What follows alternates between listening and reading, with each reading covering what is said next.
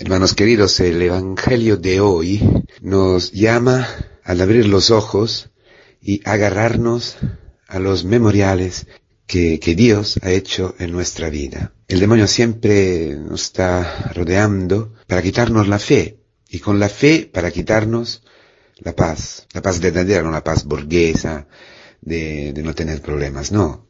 Estamos en el, en el barco con Jesús. No olvidemos esto. El Señor nos ha arrastrado de la mentira, del engaño, del orgullo, de la soberbia, donde estaban los fariseos que habían acudido a él para ponerlo a la prueba, para meterle a la prueba, eh, exigiendo un signo del cielo para creer. La verdad es que no pedían un signo para creer, sino un signo para condenarlo, para dar fuerza a sus convicciones que este era, que Jesús no era el Mesías, era un engañador, un engañador, un, un falso profeta, ¿verdad?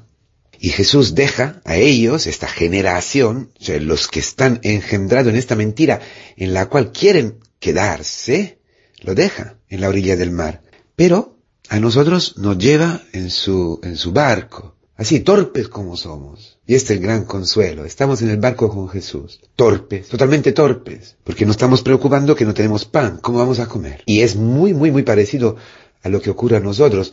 ¿Por qué? Porque hay un combate de toda la vida, de toda la vida, de todos los días. Cada día que nos levantamos, frente al día nuevo, tenemos esta pregunta dentro. ¿Dónde vamos a comer? ¿Cómo vamos a comer? Dice el Señor en otro evangelio que de estas cosas se preocupan los paganos, es decir, los que, los que no, no creen, los idólatras. ¿Ves que todos estamos en este combate en contra del paganismo, que siempre intenta coger mm, la naturaleza nueva que el Señor nos, nos, regala. Es un combate entre hombre viejo y hombre nuevo, entre el mundo y la carne y el Señor, el Espíritu, para guardar el Espíritu. No tenemos pan, no, tenemos, no tienes pan, ¿verdad? Frente a este problema con tu marido, a este problema con tu hijo, problema de, de la salud. No tienes pan frente a esta situación en la, en la misión, en la evangelización, en el trabajo, donde sea, ¿no? No tienes pan contigo mismo, no tienes pan para entrar en la realidad de tu debilidad, de mi debilidad, de esta debilidad que nos aplasta, ¿verdad? Que humilla profundamente nuestro ego. No tenemos pan. Y nuestra preocupación es esta. ¿Pero estamos con Jesús o no? ¿Estamos en el barco con Él o no? ¿Estamos en, el, en la comunidad con Él o no? ¿Es Él que está con nosotros y nos lleva a la otra orilla o no? Este día, como todos los, como todos los días, no son un paso desde una orilla a otra, desde la muerte a la vida. Este día nos ha sido entregado para experimentar que Dios existe, que Dios es bueno, que Dios nos quiere, para sacarnos del mirar siempre a nosotros, a nuestras debilidades, a nuestra falta de pan, y la falta de pan del quien está con nosotros, porque no tenemos pan. No tienes tú, no tienes tú, no tienes tú, ¿dónde vamos? Siempre en el fondo hay esta pregunta en el corazón, que no viene de Dios, no viene de Dios. Por eso el Señor dice, cuidaos y guardaos de la levadura de los fariseos y de Herodes. Y en el paralelo sabemos qué es, la hipocresía. Porque el verdadero combate es en contra de la hipocresía, es vivir en la verdad. ¿Y qué quiere decir la verdad? ¿Cuál es la verdad? Los hechos, hermanos, los hechos. Los hechos de amor con el cual el Señor ha multiplicado el pan en nuestra vida y ha sobrado. Es decir, tenéis vida, vida nueva, tenéis dentro la vida. Os doy la vida. Y vida sobreabundante. ¿Lo tenéis o no? Porque el demonio quiere robarnos esta vida sobrenatural, sobresaliente, que, que, que, eh, brota hacia la vida eterna, es decir, ese Espíritu Santo esta fuente inagotable.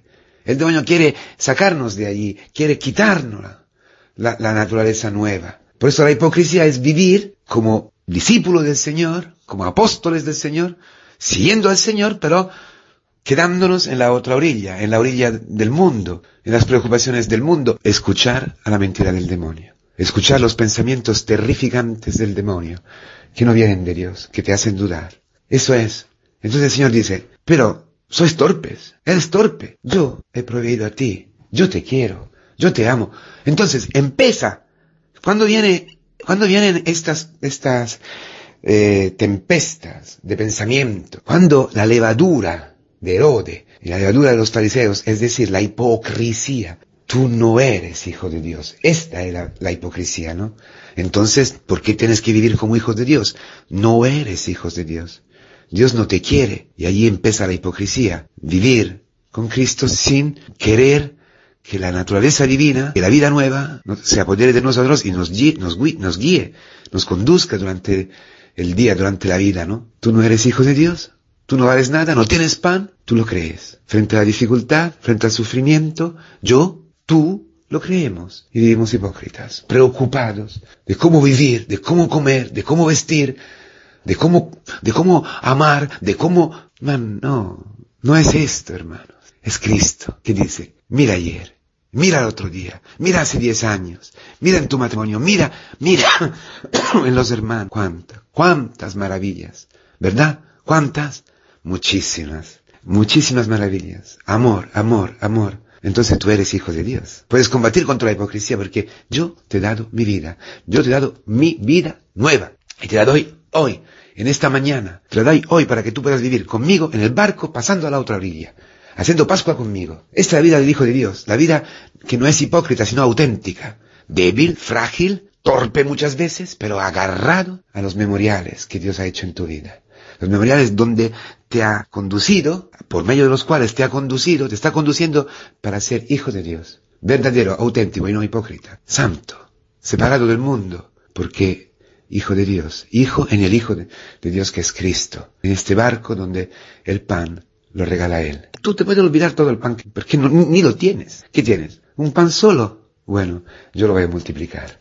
¿Qué tienes? Tu miedo. Yo voy a usar este miedo, esta eh, debilidad tuya, para hacer maravillas. Hoy, donde sea. Que no quiere decir cambiar los hechos. Sabemos, no quiere cambiar los acontecimientos, las realidades. No, tu corazón, que puede entrar allí, extendiendo tus brazos con Cristo y entrando con el barco de la iglesia, con tu comunidad cristiana, dentro de este día, de este nueve días, nuevo día, con un pan solo que Cristo puede multiplicar, para que tú puedas vivir la vida de Cristo, la vida eterna, ahora, donde no hay pan, donde no hay eh, recursos humanos, donde los hombres fracasan, no porque sean malos, sino porque no tienen esta vida y esperan a ti, esperan de verla en ti, en nuestras comunidades, en Cristo vivo en nosotros.